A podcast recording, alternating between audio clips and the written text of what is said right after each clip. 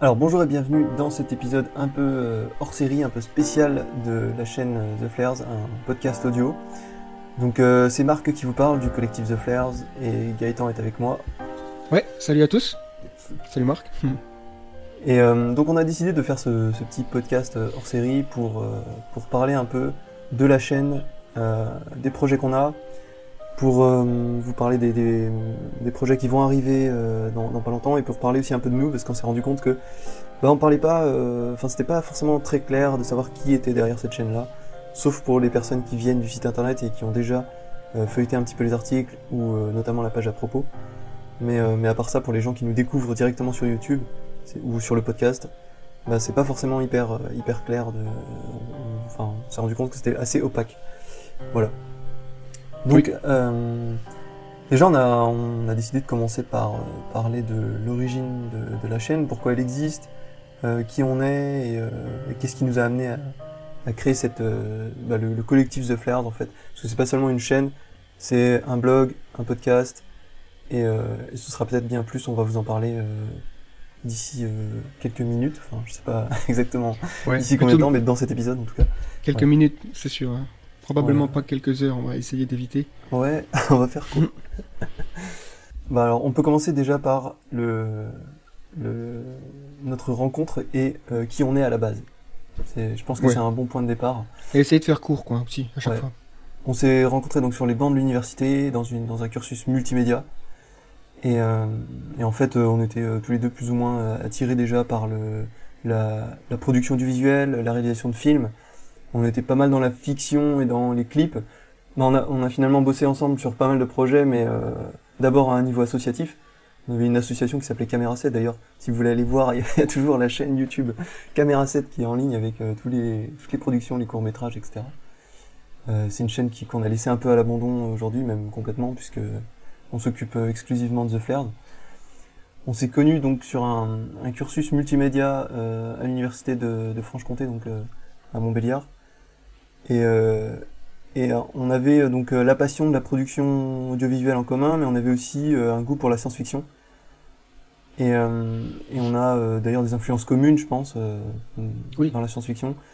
Et en fait, on s'est posé la question de comment produire de la science-fiction, euh, de- des films de science-fiction en France.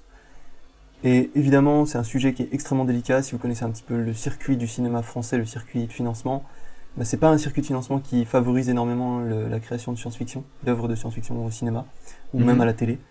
Euh, c'est un genre qui est pas trop aimé et qui fait un peu peur en fait aux producteurs parce que euh, ils considèrent qu'il n'y a pas forcément un bon public et en fait toutes les tentatives qui ont été faites dans le genre science-fiction qui sont exclusivement françaises, donc j'exclus euh, Luc Besson puisqu'il parle, il part aussi en Amérique, j'exclus euh, Xavier euh, qui part aussi euh, au Canada ou je ne sais où pour euh, Mhm. Euh, mais vraiment je parle des, des productions françaises.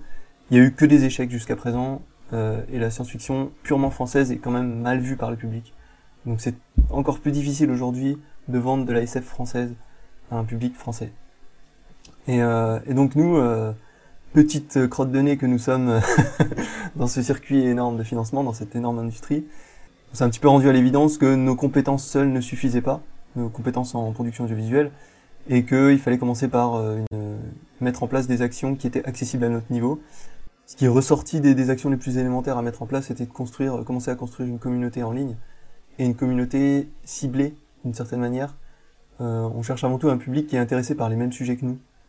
Et c'est pour ça qu'on on partage euh, des questions, des problématiques et des thématiques qui nous intéressent pour justement euh, espérer euh, faire, faire en sorte que ça résonne chez des gens qui sont intéressés par les mêmes, les mêmes choses.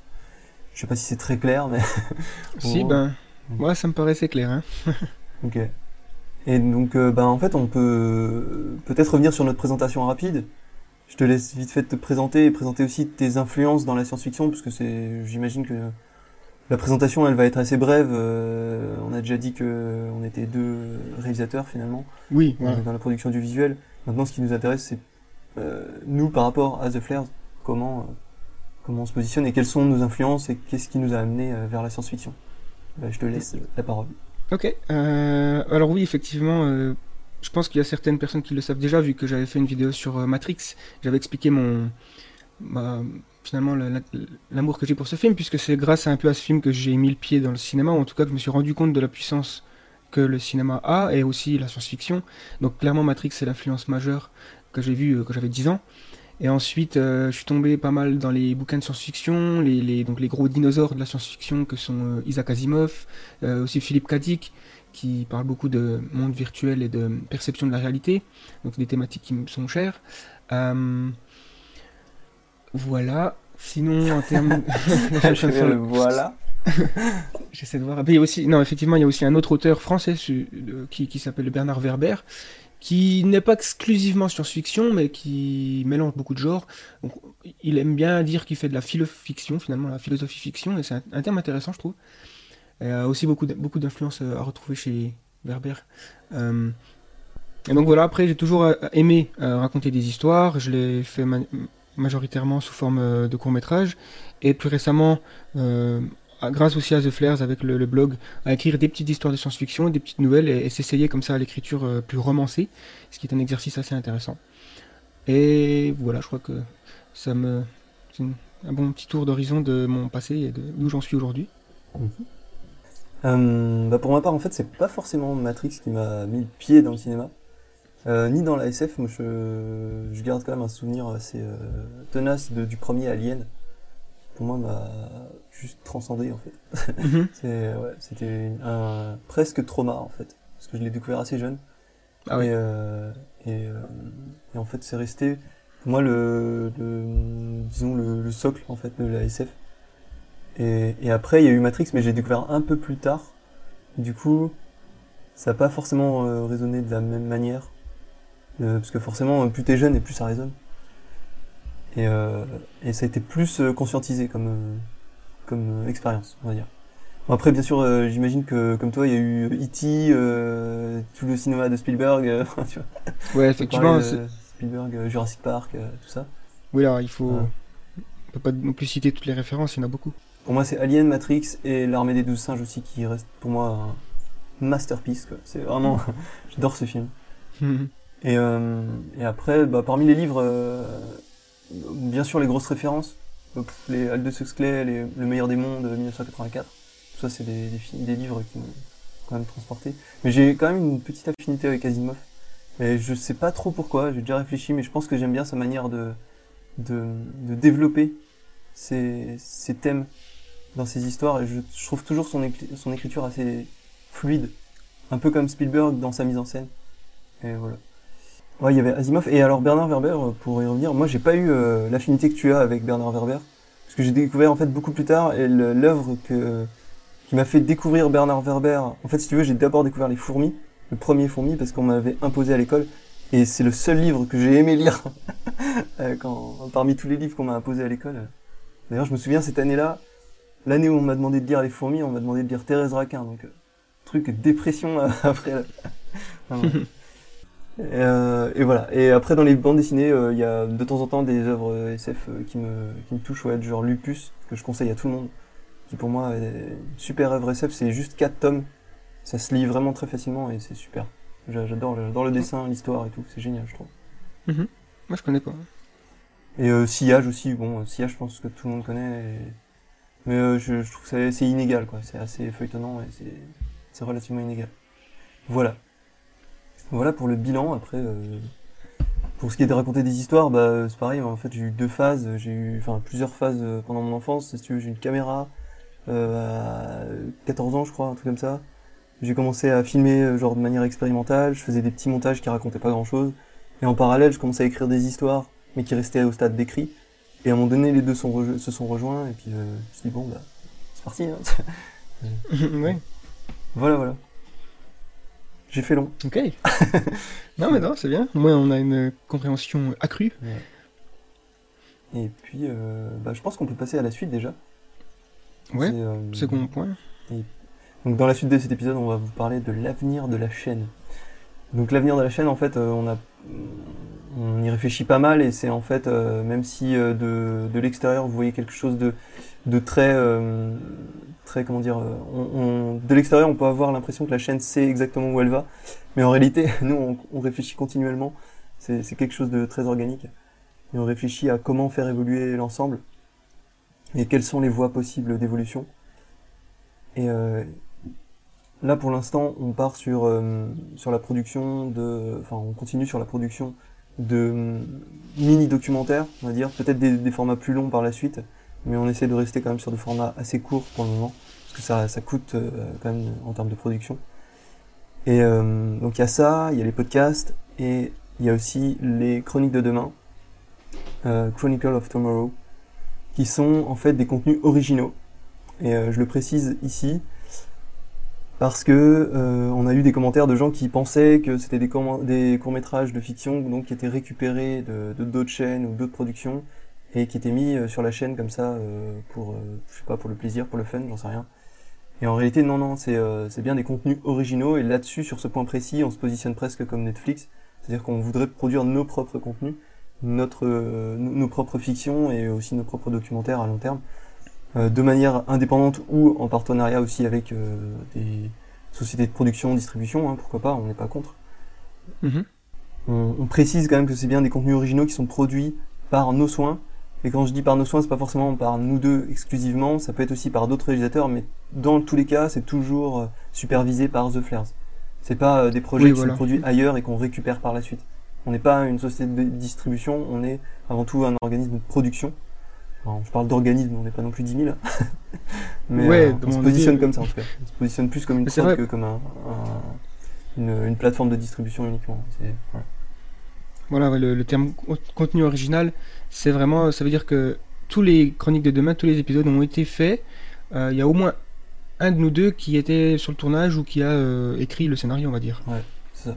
Donc euh, c'est soit réalisé, soit monté, soit écrit par un de nous deux, euh, en collaboration avec d'autres acteurs évidemment, hein, d'autres équipes, membres de l'équipe et tout ça. On a, on a beaucoup de collaborateurs qui nous suivent depuis longtemps et on leur fait coucou d'ailleurs s'ils nous écoutent. Salut Hey man Ma man La team The Flair. Voilà, voilà. ouais. Tu vois, espérons grandir voilà, on le précise, on insiste vraiment là-dessus parce que c'est, on a trouvé ça vraiment dommage de, voir des commentaires de gens qui pensaient que c'était un contenu extérieur récupéré ailleurs. non, en fait, pas du tout. C'est, on a pour vocation en fait de vous proposer à chaque fois des, de, en fait, l'idée de cette série-là, c'est de vous proposer à chaque fois une histoire différente, un concept différent, avec des problématiques et des questions sur l'avenir qui sont différentes, pour voir euh, grosso modo quel épisode euh, au singulier ou au pluriel euh, touche le, le plus et, euh, et plaît le plus, en fait, ou plaise le plus. Exact. Voilà, exactement. Mais je pense aussi qu'il y a une confusion qui a peut-être été faite par rapport à, la langue, parce qu'il y a des épisodes en français et d'autres euh, en anglais, donc peut-être que certaines personnes pensaient que ce qui était en anglais n'avait pas pu être fait par nous, évidemment. Mmh. Euh, mais en fait, non, parce que voilà, il y en a qui ont été faits en Nouvelle-Zélande et en Australie, puisque j'étais personnellement en voyage là-bas, et euh, d'autres qui ont été faits en langue anglaise parce que on a aussi l'envie de toucher un public plus large euh, et, on a des connaissances à l'international qui voilà c'est toujours plus intéressant. La langue internationale c'est l'anglais. Mm. donc voilà ça peut être aussi un non le chinois. à explorer. Ah, oui bah ça c'est le prochain le, prochain film ils seront chinois je pense. Pas des films en chinois des fois il y, a, non il y a ça aussi certains qui n'ont pas de dialogue du tout hein. ça c'est encore mieux. Non mais c'est vrai que c'est important de préciser que euh, parce que le, le, circuit de financement actuel euh, dans le cadre du, du, cinéma français uniquement ou de la production du visuel française et pas forcément accueillant pour les œuvres SF, nous on a aussi l'intention délibérée de viser l'international directement. Parce que forcément, un, un film, en fait, euh, sur le marché anglophone, anglo-saxon, il faut comprendre qu'il y a des prods qui sont faites avec très très peu d'argent, qui n'ont quasiment pas de visibilité, mais qui sont, euh, enfin, qui parce qu'elles sont faites sur le marché anglo-saxon et parce qu'elles sont, euh, comment dire, appréciables par le marché anglophone, euh, peuvent euh, rencontrer un succès financier, enfin une réussite financière ou une rentabilité, une, profitabilité derrière. C'est euh, la loi du marché en fait, hein, tout simplement. C'est c'est ça quoi. Après, je sais pas si euh, c'est clair, hein, mais en gros, voilà, vaut mieux faire une petite œuvre qui est pas forcément connue de tout le monde, mais qui parce qu'elle est sur un, un, parce qu'elle touche un, public beaucoup plus large, peut atteindre plus facilement une, une viabilité financière, une viabilité économique. Ça. Exactement, oui. parce qu'il faut aussi préciser que tous les, pour l'instant, hein, en tout cas, les, les, épisodes des Chroniques de demain ont été autoproduites, c'est-à-dire qu'en gros, on n'a pas de, on n'a pas de moyens euh, financiers, mm. on n'a pas de support financier, donc on tourne avec notre propre matériel, nos propres ressources, on ne paye jamais euh, l'équipe. Donc c'est plus, alors on a tous une passion commune de faire des films, on les fait. Hein, c'est un peu comme disait Godard, si tu veux faire des films, prends une caméra et, va faire un film. C'est un peu ce qu'on ce qu'on fait. Maintenant, évidemment. Euh, on a aussi l'envie de pouvoir en vivre. Euh, donc voilà, il faut forcément trouver une solution euh, pour que l'aspect financier et l'aspect euh, passion euh, puissent coexister en même temps. C'est ça. Exactement. C'était beau, hein, ce que je dire. Ouais. une petite musique, si tu veux. ouais. C'était le discours que. Bienvenue à Jurassic Park. bon. Je pense qu'on a, on a fini la parenthèse sur les chroniques de demain. On peut peut-être passer à la suite des, contenus, euh, enfin de, l'avenir de la chaîne. Là, on vous prépare un, truc. On vous dit pas ce que c'est pour l'instant. On fait un, petit teasing, mais on vous dit seulement une chose, c'est que ce truc-là, il sera entièrement offert euh, à tous les donneurs ceux qui, donnent sur le site ou qui donnent sur Tipeee. Ce sera un cadeau, voilà, pour, euh, pour toutes les personnes qui donnent sur, sur Tipeee. Au moment de sa sortie, on l'offrira toutes les personnes qui sont, inscrites en tant que donneur ou, euh, ou tipeur. Oui, donc je précise euh, que hum, sur le, enfin je parle de Tipeee et de donateurs sur le site. Euh, en fait, Tipeee c'est peut-être clair pour tout le monde, mais pas forcément le, côté donateur sur le site. Vous pouvez en fait donner soit sur Tipeee, le site officiel que vous connaissez certainement, soit directement sur le site The Flares. Donc pour ça, vous allez sur the-flares.com. Vous avez dans la sidebar, enfin dans la barre latérale du site, un visuel avec un recueil de nouvelles de 6 nouvelles de, science-fiction et vous pouvez euh, télécharger ce recueil-là et on vous propose de donner euh, en même temps, euh, si, enfin voilà, si vous le souhaitez, hein, vous n'êtes pas obligé, vous pouvez télécharger le, recueil de nouvelles gratuitement. Il faut préciser aussi que ces nouvelles-là, elles sont écrites par six auteurs différents, donc bien entendu il y a nous deux, mais il n'y a pas que nous deux. il y a aussi Justine Paléo, qui a déjà partagé ses idées sur le site The Flares et ses histoires. Il y a Stéphane Charmoyot, il y a Thomas Linard et euh, David Vega qui, euh, qui, ont proposé donc euh, chacun une nouvelle et on les a mis dans un, recueil de six nouvelles qui s'appelle L'avenir nous appartient. Voilà. C'est alors c'est possible qu'il y ait d'autres éditions de ce, type de recueil là. On verra après. On s'avance pas trop mhm. là-dessus. On, verra comment ça évolue et si ça plaît aux gens. Voilà. Ouais. voilà, voilà. Donc ça, c'est précisé. Maintenant, en parlant de Tipeee, on nous a fait aussi, euh, on nous a demandé, euh, comment dire, pourquoi on n'utilisait pas Utip, qui est une plateforme qui ressemble à la plateforme Tipeee, mais qui permet de rémunérer les créateurs par, euh, par la publicité. En fait, le principe, pour résumer rapidement, il est assez simple. En gros, vous, en tant que spectateur, vous pouvez choisir de regarder une ou deux publicités pour rémunérer un créateur, au lieu de lui donner directement votre argent. Alors, nous, de notre côté, on n'aime pas trop ce principe-là. On préfère que vous donniez directement votre argent plutôt que vous donniez votre attention et votre temps pour des produits qu'on n'a pas forcément cautionnés. Je pense que c'est assez bien résumé, en fait. ouais, c'est vrai. Finalement, bon, euh, c'est clair qu'on est déjà euh, sous une montagne de publicité au quotidien, donc euh, il y a un côté un peu malsain. Enfin, je, trouve personnellement d'aller voir une vidéo qui va financer quelqu'un, donc je sais pas, il y a surtout à la limite si on pouvait choisir les produits tu vois, si on pouvait dire, tiens, euh, on aime ce produit-là parce qu'il est, euh, je sais pas, il y a un aspect intéressant ou on mm. l'utilise nous-mêmes, donc on, peut le mettre en avant. On n'aurait rien contre du sponsoring à la limite, si on peut choisir le produit qu'on veut sponsoriser, mais, mais regarder des vidéos un petit peu lambda ou aléatoires pour être rémunéré. En plus, je sais pas si c'est vraiment euh, bien rémunéré, enfin, c'est pour gagner quelques centimes, enfin bref. je pense que nous, on a plus on s'y retrouve plus à la limite et c'est plus gratifiant de pouvoir être directement financé par rapport par la communauté en fonction de ce qu'elle euh, regarde. Donc euh, c'est pour ça qu'on s'est euh, tourné vers la production de longs formats qu'on donc fait qu'on vend payant. voilà payant des formats payants longs donc format documentaire classique on va dire d'une cinquantaine de minutes. Mm. Alors la raison déjà c'est que ça demande beaucoup de temps pour produire donc faut bien qu'on s'y retrouve aussi. Hein. Euh, et, pour vous, ben voilà, vous avez un, contenu euh, qui, je l'espère, est enrichissant et euh, suffisamment long et, intéressant, qui justifie un achat. Mmh. et à côté de ça, on continue évidemment à produire des, formats plus courts, gratuits sur YouTube. Le podcast il reste gratuit aussi, et même les chroniques de demain. Alors, peut-être que voilà, on va continuer à faire des longs formats par la suite. Je ne sais pas combien on peut en faire par an, mais on verra bien. Mais en tout cas, euh, Mm. C'est un, une méthode de financement qui nous paraît plus cohérente avec euh, nous-mêmes. Bah, ouais, plus juste déjà, pas, même par rapport à, vous en fait, parce que bon, vous vendre la, dernière pub pour le, dé- le déodorant, euh, tout ça, enfin, ça nous intéresse pas du tout. On préfère euh, directement euh, vous vendre ce qui vous intéresse parce que vous êtes là, pour euh, bah, parce que les sujets de la science-fiction, de l'avenir du monde vous intéressent. Bah ok, on, on préfère vous vendre un contenu premium, un contenu beaucoup plus travaillé, mais que ça soit directement en rapport avec ce qu'on vous propose déjà gratuitement, et pas un truc euh, complètement aux antipodes. euh, qui, euh, qui enfin je sais pas si, si par exemple on fait une vidéo sur euh, l'avenir écologique de la planète et que euh, derrière il y a une pub pour un déodorant dans une bouteille en propane là, c'est Ouais. un peu c'est pas trop cohérent quoi. C'est ça. Donc ouais, euh, donc on cherche d'autres alternatives et en fait on est à la recherche d'un équilibre bien entendu euh, financier. Ouais, c'est comme tu disais à un moment donné, euh, euh, sur Internet, on est habitué à trouver du contenu gratuit. hein. Internet, c'est le finalement tout ce qui est numérisé aujourd'hui peut être trouvé gratuitement. hein. Même Mm. euh, ce qui est supposé être payant, euh, on sait très bien que c'est téléchargé illégalement. On peut tout trouver aujourd'hui quasiment Mm. sur Internet gratuitement. Donc il y a une sorte d'habitude qui se crée. Euh, mais il faut savoir que c'est faux parce que rien n'est vraiment gratuit. Il y a forcément du travail derrière, du temps de, de dépenser. Euh, donc euh, Et je pense que si on, on devait catégoriser aussi en fonction des, des types de contenus qu'on propose, euh, la fiction serait tout en haut de la pyramide. C'est-à-dire que c'est le plus cher à produire, en théorie.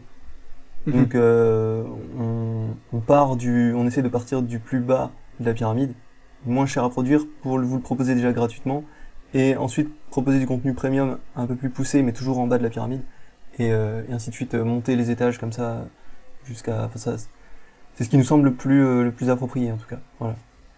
Ouais. et après, alors bien entendu, il va y avoir des expérimentations sur euh, que ce soit sur les types de contenus à proposer euh, en format payant ou euh, même sur la- les, prix. Euh, vous ça vous pas, en fait, on le prend pas personnellement si euh, vous vous dites que d'un coup ça devient trop cher. C'est juste qu'on teste euh, ou que ça devient euh, aussi peu cher pour euh, du contenu, enfin que ça vous paraît anormal euh, pour euh, une proposition de valeur euh, qui vous paraît énorme. Enfin voilà, c'est il faut expérimenter. Je pense qu'on est sur un terrain qui est pas encore euh, trop défriché et, euh, et voilà. On est un peu, euh, on n'est pas non plus les premiers sur la place, hein, mais c'est, je, je pense que chacun, chaque créateur de contenu euh, aujourd'hui sur Internet est un peu en train de, de chercher son chemin, euh, où il l'a trouvé, mais ça peut encore évoluer. Voilà. Oui, ouais, effectivement, vu le- la nature, euh, je dirais, changeante de la plateforme YouTube déjà, et puis même du, du- de la, la sphère Internet en général, Mm. Euh, même ceux qui ont un modèle qui fonctionne aujourd'hui, qui dégage des revenus suffisants pour ne faire que ça, c'est pas dit que dans, dans 5 ans ça marche encore, parce qu'il y a des... Voilà, les algorithmes Google changent, les lois aussi changent, peut-être qu'il y aura des, des nouvelles propositions, euh, des nouveaux acteurs sur le marché, enfin, on sait, c'est difficile de prévoir Mm. parce que ça évolue vraiment vite. Donc, euh, c'est pour ça aussi qu'on aimerait, qu'on, qu'on essaie de faire passer beaucoup de choses à travers le site, puisqu'on a un contrôle directement sur le site, plutôt que de passer par, par exemple, un fournisseur de VOD, comme, euh, je sais pas moi, euh, euh, c'est quoi le truc le plus connu en VOD là Vi- Ustream, je crois. Euh, Ouais, ou Vimeo. ah non, tu veux dire ouais vraiment parce que Vimeo tu peux héberger tes vidéos et contrôler quand même plus ou moins ce que tu fais.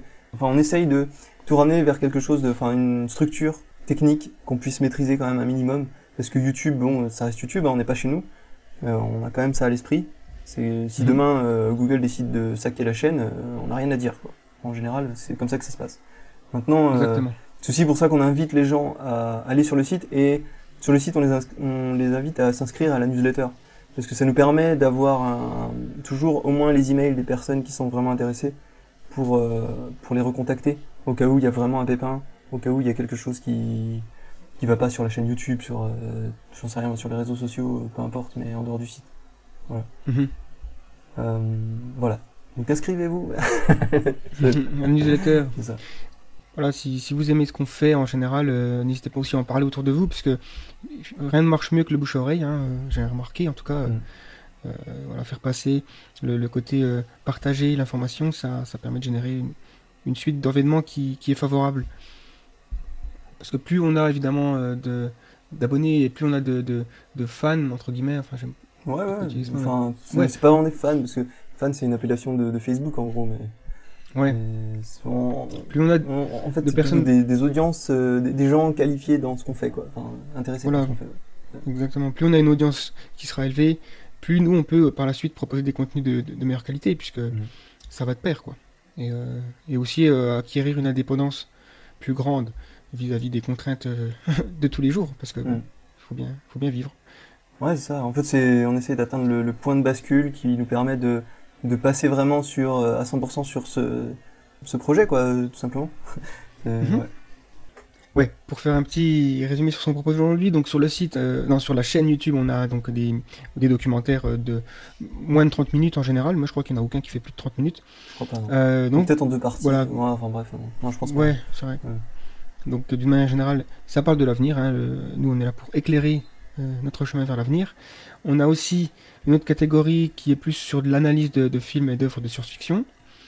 Euh, on a un autre type de contenu euh, qui est plus proche de la fiction qui s'appelle Message du futur, où là on imagine des scènes qui pourraient se dérouler dans le futur euh, sans en tourner, évidemment, sans faire un court métrage, mais juste plus avec un format audio et un montage vidéo.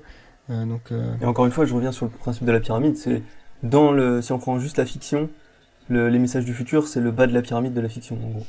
C'est ce qui coûte le moins cher à produire et qui peut potentiellement apporter, je sais pas la valeur, euh, questionner sur des, problématiques euh, d'aujourd'hui euh, et de demain. Ouf, c'est beau. Encore une petite musique. Bienvenue à Jurassic Park.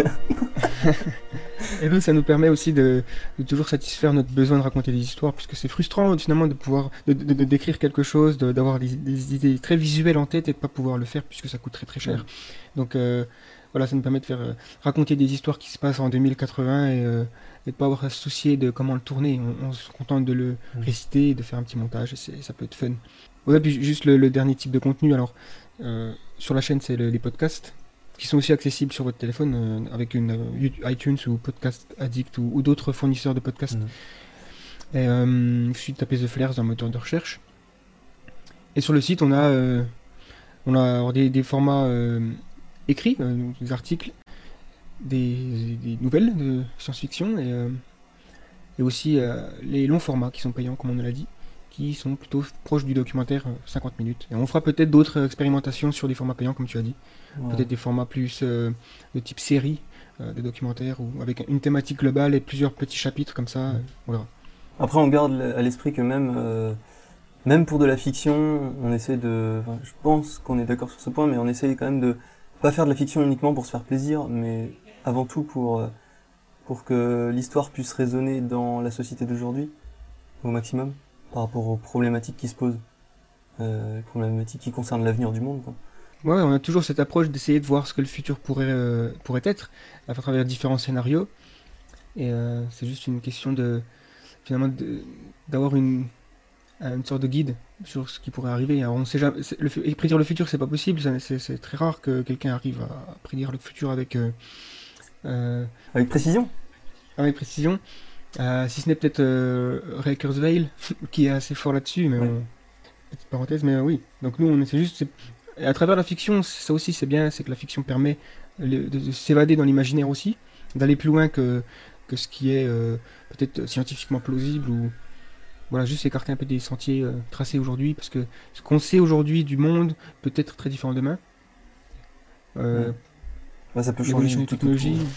C'est ça, c'est très difficile de savoir. Aujourd'hui, notre monde, il est, voilà, il est extrêmement différent de, du Moyen Âge, et probablement aucun, aucune personne du Moyen Âge avait la capacité cognitive de euh, prévoir le, monde du 21e siècle. C'était juste, c'est un monde complètement étranger. Mmh.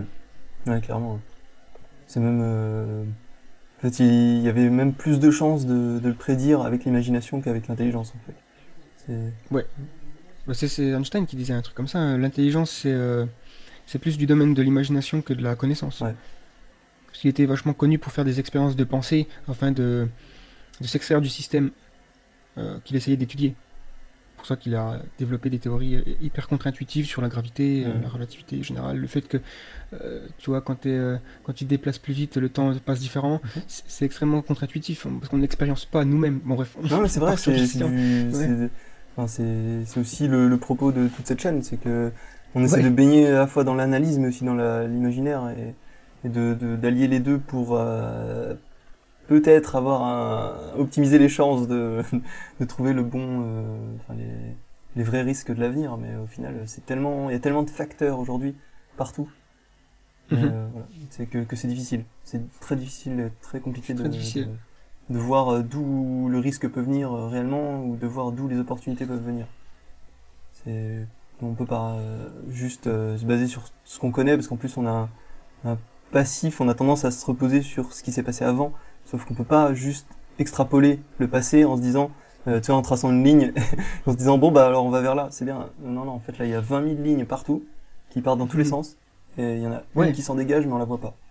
C'est ça en gros. Il y a une métaphore euh, assez euh, intéressante, c'est celle d'un arbre finalement, où chaque branche Mm. crée des subdivisions, donc il y a quelque chose de très fractal, et euh, c'est un peu ça finalement le futur, c'est que on, on peut prendre une branche, par exemple, on se dit tiens, euh, si une branche qu'on nomme génie génétique, donc qui est associée à une technologie, elle va créer peut-être 10 subdivisions qui peuvent créer 10 sociétés différentes en fonction de leur utilisation, et, il y a forcément des extrêmes, hein, et qui, les extrêmes sont rarement atteints, mais voilà, il y a une sorte de zone grise où on essaie de, de trouver euh, qu'est-ce qui pourrait se passer.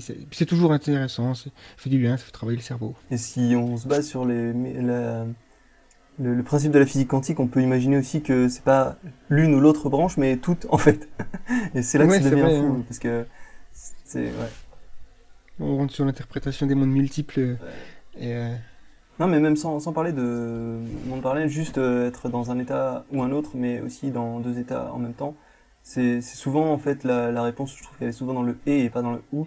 Sauf qu'elle Mm. est quelque part euh, où, où c'est difficile à, enfin, c'est difficile à percevoir en fait. Je, je sais pas si c'est c'est très abstrait ce que je dis, mais euh, mais si aujourd'hui on part sur une, euh, une catastrophe écologique et en même temps euh, une autre branche où on se dit que la politique va va se dissoudre et laisser place, par exemple, à une technocratie. On a fait un podcast là-dessus. Euh, Mhm. En fait, c'est peut-être un truc quelque part entre les deux. Euh, en fait, on va vers une catastrophe écologique et vers une technocratie. Et entre les deux, on a vraiment ce qui va se passer. Sauf que c'est tellement euh, complexe de savoir euh, ce qui va se passer réellement que que voilà, il faut poser des questions. Quoi. Pour, euh, pour- si Exactement. on n'a pas de réponse, on a des questions. Et, souvent, en fait, euh, il y a quand même un élément du futur qui est assez prédictible. C'est euh, la technologie, parce que il y a certaines, surtout depuis l'évolution de l'informatique, on a certaines courbes qui sont euh, cohérentes et qui nous renseignent sur l'évolution des technologies, notamment la loi de Moore et donc la loi, les courbes exponentielles comme ça, on, en- on en trouve plein dans plusieurs domaines.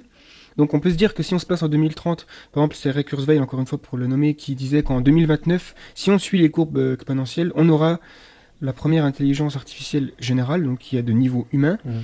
donc en 2029, donc dans, dans 10 ans. hein, et euh, il aura raison ou pas, je sais pas, mais en tout cas pour l'instant, tout ce qu'il a prédit euh, c'est, euh, est Ouais, arrivé. assez- Euh, Par contre, ce qui est très difficile à prédire, c'est les implications sociales généralement.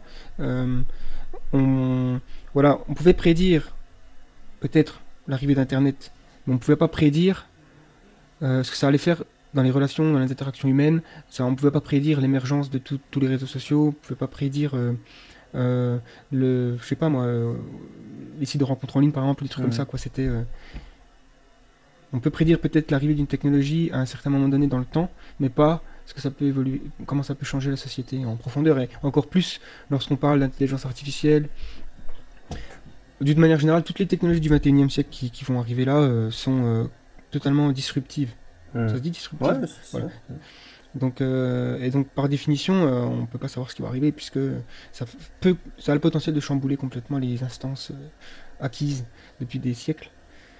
Mhm. Et donc, ça va chier. voilà. Fin du podcast, merci, au revoir. Bon, bon courage les gens. C'est- On prend. Accrochez-vous. Montagne russe. Non, non, mais en fait, euh, bah, on peut peut-être euh, conclure le podcast par le, le dernier point qu'on avait envie d'aborder, c'est de, de laisser la parole, euh, enfin de laisser euh, la parole, euh, de vous laisser la parole à vous qui nous écoutez ou qui nous regardez régulièrement. Si ou vous, nous, si vous nous écoutez Si toujours. vous nous écoutez toujours. Donc toi qui nous écoutes, ouais, ouais. Euh, bah en fait, euh, on, on voulait vous proposer de poser vos questions en commentaire sous cet épisode-là, euh, pour euh, y répondre dans un prochain épisode spécial FAQ, comme beaucoup de youtubeurs font et comme beaucoup de podcasteurs le font également. Euh, une foire aux questions, voilà. euh, Vous, posez, vous posez vos questions, euh, soit sur le sujet de la chaîne, sur nous aussi, ça peut être, voilà, sur un peu ce que vous voulez. Alors, on garantit pas qu'on va répondre à toutes les questions, évidemment, parce qu'on va quand même effectuer un filtre hein, s'il y a vraiment des questions euh, un peu bizarres ou je sais pas. On, expérimente hein, sur ce point. Voilà, ouais. Et on précise qu'on on y répondra à travers un, podcast aussi, hein, donc euh, on aura vraiment la possibilité de... Puisque le, format écrit est très... euh, surtout par rapport au... que ce soit un chat ou, ou un mail ou, des commentaires sur une vidéo, c'est compliqué d'élaborer et de... Voilà, d'avoir une argumentation solide sans y passer beaucoup de temps.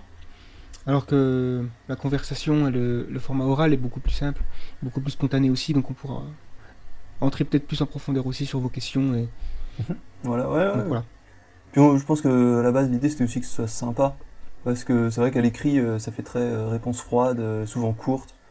Il n'y a pas vraiment d'interaction. Là, si on est deux à répondre à- aux questions, on peut éventuellement euh, discuter dessus et, et approfondir un peu chaque, Mhm. chaque question.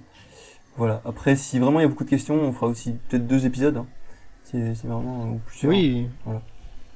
Puis je tiens quand même à préciser un truc, c'est que il y a aucun de nous deux qui est vraiment un expert dans quelque chose qui est euh, euh, qui concerne euh. bah, finalement les sujets dont on parle. Euh, il y en a, voilà, on n'est on pas des programmeurs informatiques qui travaillent sur l'intelligence artificielle, on n'est pas des, des généticiens qui manipulent l'ADN. ou- Euh, on aimerait hein, pouvoir interviewer des gens euh, qui sont qualifiés. D'ailleurs, si parmi vous vous êtes, euh, vous connaissez ou vous êtes vous-même des scientifiques ou des personnes qui travaillent au quotidien dans des domaines euh, high tech, comme on dit, hein, ou même dans l'environnement, dans le, dans le social, où vous avez quelque chose en fait qui peut, que vous pouvez apporter, vous pensez pouvoir apporter à la chaîne, on serait ravi de pouvoir faire peut-être un, un podcast avec vous. Ce serait aussi un Ouais, c'est clair. ouais, si vous avez des gens à nous proposer que vous connaissez ou même vous-même qui, enfin, qui êtes dans un domaine en particulier et que vous êtes euh, expert dans ce domaine-là. Alors ça peut être, euh, tu parles de domaine scientifique, mais je pense que ça peut même s'étendre à d'autres domaines où, euh, qui sont forcément touchés par l'innovation, parce qu'aujourd'hui l'innovation elle touche tout. Euh, donc ça peut être un domaine vrai. vraiment extrêmement simple. euh, enfin, pas forcément euh, un domaine dans lequel on peut se dire que l'innovation technologique doit aura une présence importante et pourtant Mhm. Enfin, je, sais pas, je crois que dans un podcast, on avait pris l'exemple de la cuisine.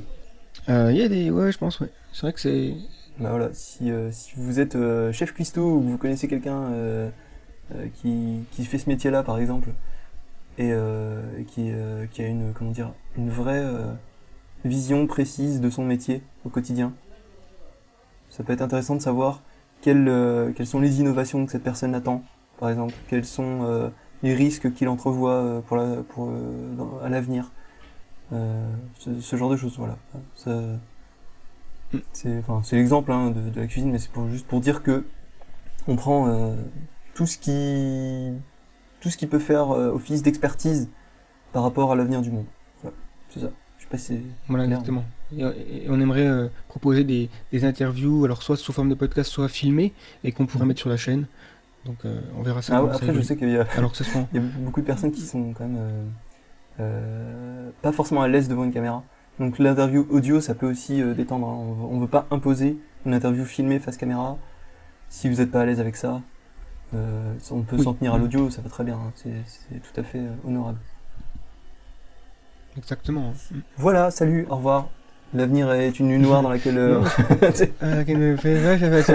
Ah, c'est ça, hein, on, est, on est bon. Ouais. hein. non, mais on, bah, on vous dit euh, à très vite dans un prochain épisode, dans une prochaine vidéo, dans un prochain podcast. Et donc, euh, Dans une prochaine Voilà, vie. Hein. ah, on, on se retrouve en 2019, euh, en 2029 pour l'intelligence artificielle. Voilà. Voilà, on interviewera. Et euh, non, bah voilà, n'hésitez pas à poser vos questions, surtout en dessous de cet épisode-là, parce que Voilà, pas n'importe où. hein. On, on regardera pas si vous posez les questions ailleurs. Euh, si vous les posez, bah, vous pouvez les poser sur euh, soit sur le site directement en commentaire, soit de préférence en dessous de la vidéo YouTube. C'est parfait. Voilà. Ouais, C'est l'idéal. Et il y a un petit pouce, un petit pouce euh, j'aime. Parce qu'il paraît, alors je sais pas si c'est vrai, mais il paraît que plus il y a des pouces j'aime sur une vidéo, plus l'algorithme de Google le recommande à Ouais. d'autres personnes. C'est tout à fait vrai. Ouais, ouais. C'est vrai ça Ouais, bah ouais, tu vois. Donc euh, il faudrait qu'on soit copain-copain avec euh, l'algorithme de Google, donc plus on a de pouces bleus. euh, ah, pouces bleus. C'est- J'imagine Ouais, c'est ça pouces, ça se dit. pouces vers le haut. Pouces vers le haut, euh, plus euh, on euh, sera visible dans cette euh, grande océan qu'est YouTube. Mettez, Des fois, euh, mettez des pouces bleus, wesh. Créez-vous Ouais. 25 comptes. Mettez 25 pouces bleus. grave. Demandez à votre grand-mère Ouais, de ça. mettre des pouces bleus. Dites à tout le monde. Tout le monde. Ramenez tous les gens de votre ville, allez voir dans la mairie euh, s'il y a des gens. Il y a aussi un, point juste euh, pour préciser aux gens euh, donc qui ont à chaque fois qu'ils mettent des commentaires donc sur les vidéos, on les regarde. hein, on n'a pas forcément le temps d'y répondre parce que effectivement, si on se, voilà, on se lève le matin qu'on voit 10 commentaires, s'il faut y répondre de manière argumentée et en complexe, enfin, ça, ça va prendre Ouais. du temps, donc on peut pas trop se le permettre. Euh, mais on les regarde et on est toujours euh, ravis quand ça vous plaît. euh, et quand, quand, c'est- quand vous n'êtes pas content, on prend aussi en compte vos feedbacks, euh, notamment euh, sur les premières vidéos. De mon côté, il y avait beaucoup de soucis en termes de qualité audio. Euh, donc là, j'ai investi dans un petit micro un peu mieux. Je pense que ça doit se Mhm. sentir. Sinon, ouais, on, voilà, on, on prend en compte les avis de la communauté. Si vous avez aussi envie de, de voir un sujet particulier traité par euh, nos soins, ben, pareil, hein, n'hésitez pas à le dire. Même si on va pas forcément le sortir la semaine prochaine, il faut le temps aussi de prendre en compte. Et puis on a déjà une liste de sujets qu'on aimerait faire, une liste qui s'allonge euh, chaque semaine, donc euh, ça devrait devenir un temps, un- un- enfin, ça pourrait être un- du temps plein quoi finalement, euh, clairement. Donc euh, on n'en est pas encore là, mais euh, Ouais, mais je pense que c'est bien de préciser aussi qu'on Mm. fait avec euh, nos moyens du moment. Mais, mais c'est vrai que Exact. si jamais on parvient à, à développer le tout euh, à une échelle euh, qui nous permet, par exemple, de, de répondre à tous les commentaires, bah, on- tu vois, si on arrivait à ce stade-là, on le ferait. Mais c'est vrai que pour l'instant, on fait avec ce qu'on a. donc euh, sur ce, bah, je pense qu'on a fait le tour et que on va vous Ouais. laisser là. Je pense qu'on peut. euh, On va se laisser. et- Enfin, tout le monde Voilà. tout seul. Merci, Merci. tout seul de nous avoir écoutés. Ouais, mais merci le mec. Ah, c'était toi. Bon, bah écoutez, à, à très vite euh, pour un, un prochain podcast, un prochain article, une prochaine vidéo, un prochain contenu. Et, euh, et voilà. Et à, à bientôt. À bientôt. L'avenir est une nuit noire dans laquelle nous ne pouvons pas nous avancer. Le truc qu'on dit souvent, Ouais. c'est à la fin. On dit souvent un truc comme ça. On se répète L'avenir est beaucoup. une même. noire dans laquelle nous ne pouvons pas nous permettre d'avancer aveuglément. Avancer aveuglément. Bienvenue à Jurassic Park. Ciao Nous sommes des flairs. Au revoir.